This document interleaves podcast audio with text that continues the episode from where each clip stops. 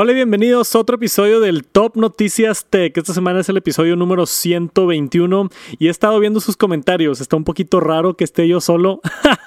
Una disculpa este mes, poquito más. Estoy buscando ahorita a ver quién me puede apoyar acá con unos comentarios de repente.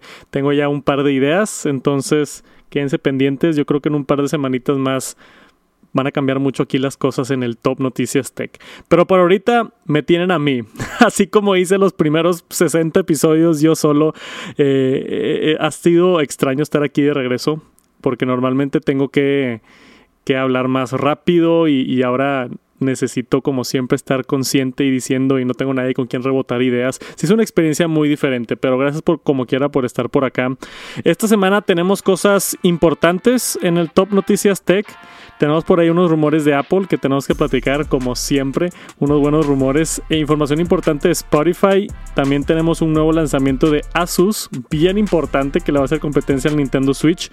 Unos rumores de iOS 17, información de Google y algo nuevo de Amazon. Hace mucho que Amazon no lanza un producto y estoy emocionado para platicar de eso también. Gracias por acompañarme y vamos a arrancar con el Top Noticias Tech.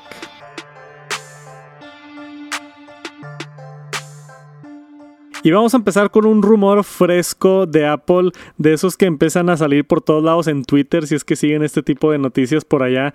Tenemos aquí en pantalla un render de unos AirPods que tienen una pantalla. Unos AirPods con pantalla integrada. Y esto a mí se me hace, uno, ridículo. Y dos, es demasiado hype lo que están haciendo por esto, cuando en realidad es nada más una patente. Hemos platicado ya aquí en el podcast anteriormente de patentes. Cuando Apple hace una patente tiene que registrarlo y a veces se tarda como 3, 4, 5, 6, 10 años en que vuelva a suceder esa patente y a veces nunca sucede por completo. Entonces yo tomaría este rumor pero con demasiada precaución porque no creo, no creo que esto venga y no creo que venga pronto. Porque también cuando hacen una, un cambio de diseño tan grande en una patente como ponerle una pantalla externa a un producto, eh, puede que nada más estén patentando pantalla en audífonos. Pero esto puede ser completamente otro formato. Por ejemplo, esto puede ser, no sé, los, el, el AirPods Pro, Max, Ultra, lo que lo quieran llamar, y va a ser un producto completamente nuevo que va a tener un par de funcionalidades touch en el exterior. Pero vamos a, vamos a suponer que esto fuera real y que viene pronto, ¿para qué quieres una pantalla en la parte externa de tus AirPods Touch? Mm, como vemos ahí en pantalla, para ponerle play y pause a la música, para adelantarle a la siguiente canción, para cambiar el volumen, todo eso ya lo puedes hacer desde el auricular, todo eso ya lo puedes hacer desde el AirPod. No veo el sentido de cambiar esos controles en la pantalla. Para que se vea el arte de lo que estás viendo, eh, se puede ver bonito en aspecto de diseño, pero no agrega mucha funcionalidad. Para mí, tener pantalla en los AirPods no sé qué me pueda otorgar de, de, experiencia. Yo, yo simplemente no sé si estoy muy hater con esta nota el día de hoy, pero no me emocionó nada. Vi muchos tweets, vi videos de que no manches, vienen eh, pantalla los AirPods. Se me hizo casual. No, no sé qué va a ser lo, lo útil de esto. Pero ya veremos. Igual y como digo, es completamente para algo diferente. Aquí están las patentes para los que les interesa de los AirPods con pantalla. Apple legalmente tiene que registrar esos dos patentes. Por eso se filtran muchas cosas y tenemos notas así interesantes y podemos especular de qué serían unos AirPods con pantalla. Ahora, si le pueden agregar pantalla y no sé, quizá puedes ver tu iPhone o controlar tu iPhone de ahí y así además te llevas no sé, no sé, no me imagino para qué más quisieras una pantalla fuera de lo que ya puedes hacer en el teléfono. Y otra cosa que se me hizo interesante es que aquí en el render le pusieron USB tipo C. No sé si se alcanza a notar ahí en la imagen, pero tenemos también el rumor de que viene USB tipo C a los AirPods y pudiera ser pronto, quizá con una versión con pantalla, pero no creo. Por ahorita ese es el rumor de, de, los AirPods, que no es tan rumor y me encantaría saber sus opiniones. Y después vamos a hablar de algo que seguramente ya ni se acordaban que existía. Clubhouse. ¿Se acuerdan de esa red social que explotó en pandemia y empezaron a salir varias competencias alrededor de eso? Twitter sacó su propia versión, Spotify sacó su propia versión, hasta Instagram en algún momento tuvo su propia versión de lo que llaman audio en vivo, básicamente, donde tú entras a una conferencia de personas y es como un podcast en vivo. Y fue súper popular. Yo me acuerdo, yo me hice una cuenta de Clubhouse y estuve ahí en varios Clubhouses y la empresa la acabaron valuando en 4 mil millones de dólares. Y ahorita, en el 2023, tenemos esta nota de Spotify que acaba de cerrar su sección de audio en vivo. Entonces ya dieron por muerto esa sección, ese, ese intento de hacer una red social como lo hizo Clubhouse. Pero aparte de eso, en el reporte viene que Clubhouse ha perdido más del 80% de sus usuarios desde que fue la pandemia. Entonces, post pandemia no ha sido no ha sido muy no ha sido muy bueno para Clubhouse. Perder el 80% de tus usuarios es una cantidad astronómica. Si eso le sucede a YouTube o a Facebook o a Instagram, yo creo que la empresa quiebra ahí. Pero ahí sigue han estado como que viendo y hay rumores de que lo van a lo van a estar quitando este Reddit, quitando Reddit Talk, acá Spotify quitando su live audio, entonces se murió. Esta fue una de las tecnologías que llegó, tuvo demasiado impacto y después nadie la utilizó. Yo todavía de repente veo en Twitter a gente utilizando el Twitter Circles, le llaman ahí, donde tú entras a una conversación y hay mucha gente hablando y puedes levantar la mano para hablar tú también si quieres, pero no agarró mucho vuelo y, el problema yo creo también con esta plataforma Clubhouse en particular es cómo monetizarlo, cómo metes anuncios, eh, está más complicado esa pregunta que creo que también lleva mucho a, a perder un poquito pues no sé, el apego que la gente tenía por Clubhouse. Entonces, vamos a darle un, todavía no tal cual en que en paz descanse porque sigue vivo Clubhouse. Igual ya hay alguien por ahí que esté escuchando que lo utiliza. Pero quería retomar esto, anunciar que Spotify va a cerrar su sección, que Reddit también va a cerrar su sección y que yo creo que pronto vamos a ver cómo se termina todo esto. Y después tenemos un lanzamiento de Asus. Tenemos por acá el nuevo ROG Ally, que esto es básicamente una consola portátil de videojuegos, así como es el Nintendo Switch que popularizó este formato y después el Steam, también Steam, ¿cómo se llama? El Steam Valve creo que se llama el Steam Deck se llama, y que era básicamente lo mismo. Hemos tenido este formato porque yo creo que ya llegamos al pico de lo que es diseño aquí, entonces ya está una pantalla en el centro y tienes controles a los lados y ya.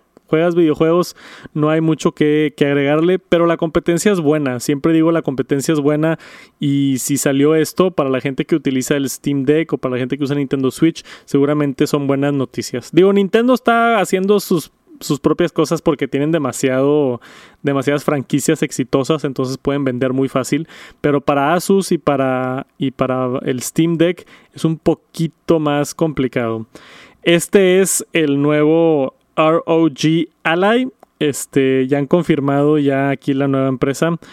Hay un youtuber muy bueno que se llama Dave2D, que me encanta, que yo lo amo. Ya lo he recomendado antes, creo pero vayan a checar su video, está muy, muy bueno. Todo lo que menciona es, tenemos 16 x 9, 1080p con 120 cuadros por segundo para jugar videojuegos. Em, que es mucho mejor de lo que está en el Steam Deck. O sea, en cuanto a especificaciones de pantalla, es, es mejor. Y en cuanto a poder y gráficos, también está ligeramente mejor que la competencia. Tenemos un chip de AMD, el Ryzen chip, y corre en Windows 11. Y hasta puedes conectar, una de las cosas interesantes es que puedes conectar un GPU externo. Si es que quieres más poder, le conectas un GPU externo para poder correr este más tiempo. Esto se me hizo bien interesante a mí. Yo no soy muy, muy gamer, pero tengo un Nintendo Switch y lo, y lo he disfrutado bastante. Poder jugar juegos de computadora en el carro, en el avión, en el metro, donde sea que estés, se me hace una, una propuesta bien interesante. Y entre más competencia veamos en esto, yo creo que, que va a ser bueno. Todavía no tenemos fecha de lanzamiento ni precio, pero se pueden registrar para recibir actualizaciones ahí en la página de Asus si es que les interesa. Si a mucha gente le interesa, igual lo puedo tratar de conseguir para hacerle un video o algo. Estaría padre compararlo con el Nintendo Switch y poder probarlo. El Asus ROG Ally ya está anunciado y viene más información pronto. Y tenemos un reporte fresco de mi compa Ross Young de la cadena de suministro de China. Este es el güey que latina a todos los rumores de pantallas de los iPhones. ¿Por qué? Porque ha de tener un puesto bien alto allá en, en los que son los proveedores de pantallas en toda la cadena de suministro de todos los electrónicos de China y siempre saca sus reportes donde tiene mucha información sobre cuáles son los productos que vienen. Y a nosotros lo que nos interesa son los iPhones. Entonces aquí tenemos la nota de, directamente de Mac Rumors. Yo vi esto en Twitter, pero hay muchas cosas sucediendo interesantes aquí con la imagen que compartió Ross Young, que es esta imagen que tenemos aquí en pantalla, que básicamente es todos los años desde el 2021 hasta el 2027 y cómo van a estar divididos las pantallas por modelos de iPhone. Entonces podemos ver en, en 2021 que tenemos notch y notch, pero arriba los modelos estándar es LTPS y el modelo Pro es LTPO, que es básicamente OLED, ¿verdad? Entonces 2022 fue cuando cambiamos aquí al diseño de la pill, lo que ellos llaman la píldora, pero el modelo estándar se quedó en el notch. Y después, este año 2023, se espera que cambiemos a los dos ser píldora, pero todavía va a ser la pantalla estándar en el modelo 15 normal y el 15 Pro va a seguir con su pantalla OLED también con la píldora.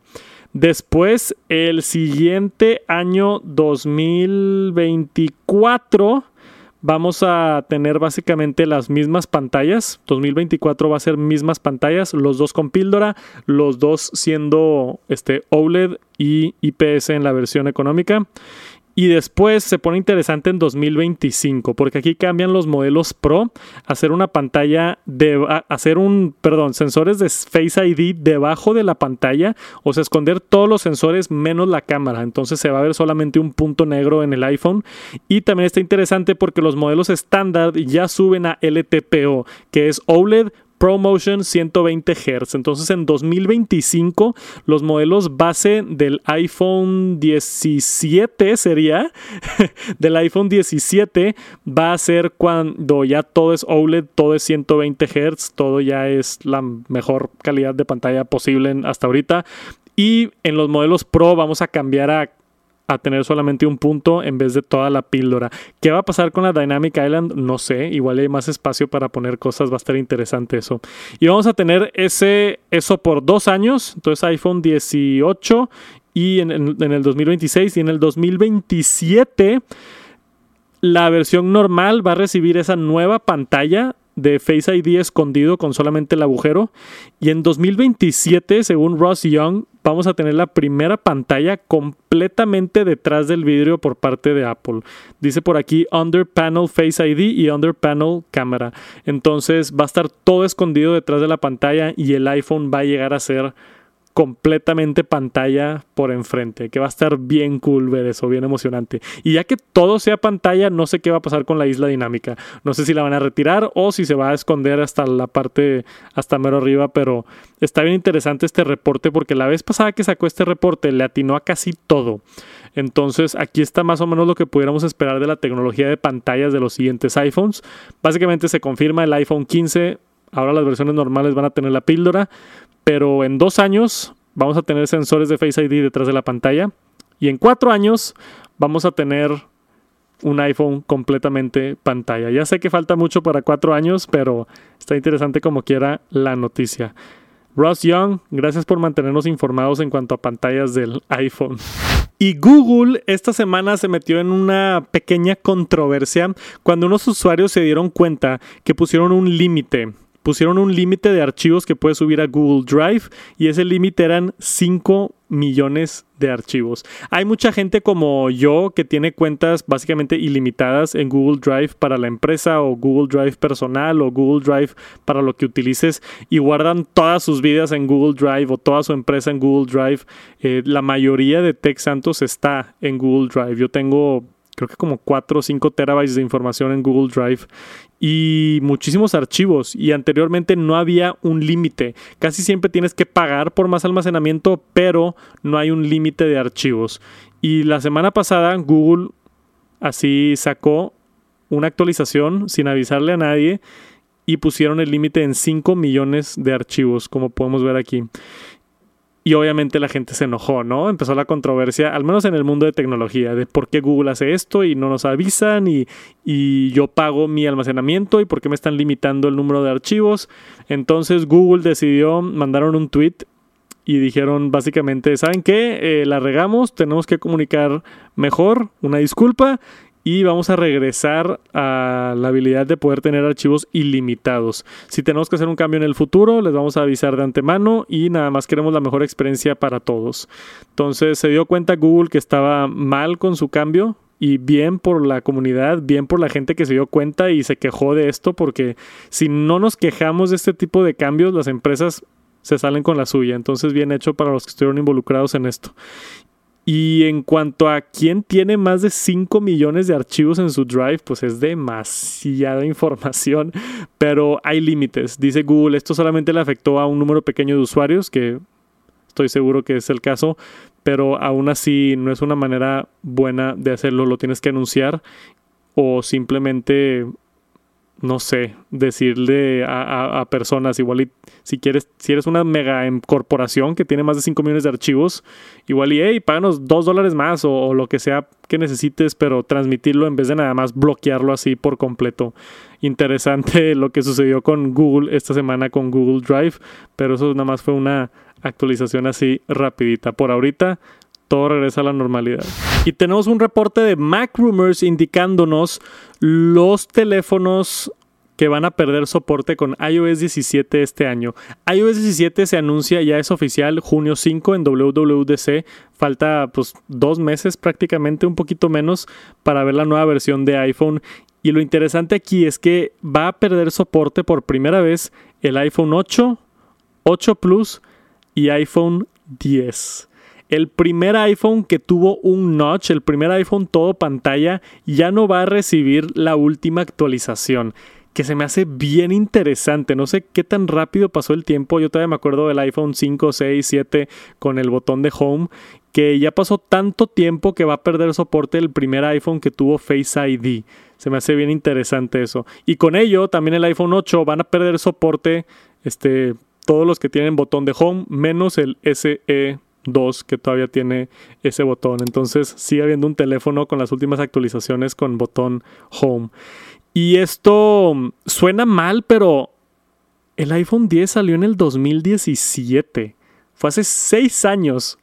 seis años de soporte. Si tú compraste este teléfono cuando salió, te duró seis años de actualizaciones y ya tristemente ya no se va a actualizar. Ahora, sigue funcionando. Tú puedes usar un teléfono, se va a quedar en iOS 16 y lo puedes seguir utilizando otros múltiples años más, pero ya no va a recibir todas las nuevas funciones. Necesitas yo creo, ahora en adelante un iPhone 10R en adelante, un iPhone 10S en adelante. O sea, si tienes un 10S, 11, 12, 13, 14 o el futuro iPhone 15, cuando salga este iOS 17, vas a poder aprovechar todas las funciones nuevas. Yo estoy emocionadísimo de ver iOS 17 en WWDC para poder compartirles todo lo nuevo que tenemos con iPhone. Y esta semana Amazon anunció el lanzamiento de su línea de televisores Fire TV en México. Esto es un producto que ya vendían en otros países, más que nada en Estados Unidos, pero no habían llegado a México. Y esto está muy chido porque están fabricando sus propias televisiones. No es como que esto es una tele de Panasonic que tiene Fire TV o esto es una tele, no sé, de alguna otra marca que tiene esto, sino el Fire TV serie Omni Q LED es este es la gama alta y luego tenemos la ¿Cuál es la otra? Quantum Dot, acá abajo la 4K, que es como que la gama media. Entonces tenemos esas dos opciones. Amazon Fire TV.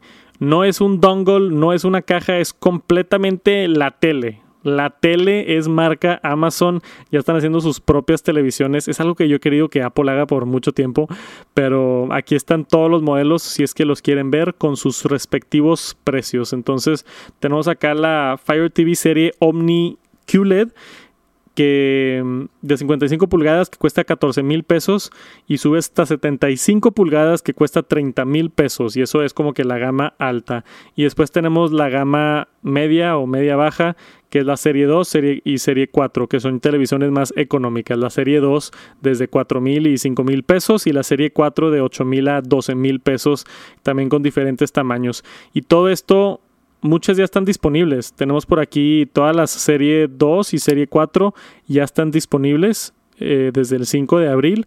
Y las Omni QLED, que son la gama alta, van a llegar el 11 de mayo. Y las, las de pulgadas más grandes se van a tardar un poquitito más. Pero es bien interesante ver cómo Amazon entra en este mercado que obviamente ya domina Samsung y LG más que nada, pero Sony y Hisense y TLC y hay, muchísima competencia en televisiones. Yo estoy emocionado porque normalmente Amazon hace buenos productos por el precio. Amazon consigue muchos componentes, no lo dudo, han de ser componentes genéricos de China, así como lo que hacen con sus Amazon Basics, pero no dejan de ser productos buenos por el precio. Yo he pedido cosas de Amazon Basics, por ejemplo, y funcionan bien. O sea, sí son, son este, piezas genéricas de China y lo que quieras, pero puede que una de estas teles, o sea, yo estoy viendo aquí la de, no sé, 50 pulgadas, cuesta 10 mil pesos. Una tele de 50 pulgadas, 4K, 10 mil pesos, está bastante interesante, ¿no? Entonces, yo creo que sería ya verlas un poquito más a fondo para darles una reseña completa. Voy a tratar de conseguir una para, para, poder compararla y ver si vale la pena y la calidad y los colores y todo eso lo tienes que ver. Sí, nos dice que tiene 4K y HDR10 y Dolby Digital, pero necesitas ver una pantalla para ver y especialmente cuando son pantallas que no hemos visto en el mercado mexicano antes. Pero el precio está interesante y creo que toda la, la gama se ven bonitas las televisiones, aquí las podemos ver. Tiene la marca ahí abajo de, de Fire TV. Y no sé, se ven como cualquier otra tele de buena calidad, buenos marcos delgados, está bien interesante. Voy a tratar de conseguir una para reseña, pero si les interesa, ya están disponibles ahí directamente en Amazon las, las televisiones Fire TV. Y eso es todo por este episodio del Top Noticias Tech. Muchísimas gracias por acompañarme hasta el final. Este fue el episodio número 121. Mándenme notas Mándenme notas por allá a Twitter, arroba Top Noticias Tech o Instagram, arroba Top Tech. Ya tenemos TikTok también, entonces váyanos a seguir en TikTok, en Top Noticias Tech, si es que quieren apoyar. Y por supuesto por acá en YouTube también. Saludos a la raza que está en Spotify, Apple Music, los que van por allá en camino al trabajo, los que están en el gimnasio, los que están limpiando la casa mientras escuchan el podcast. Un saludote, gracias por acompañarme para actualizarse en el mundo de tecnología y nos vemos la próxima semana. Se cuidan. Peace.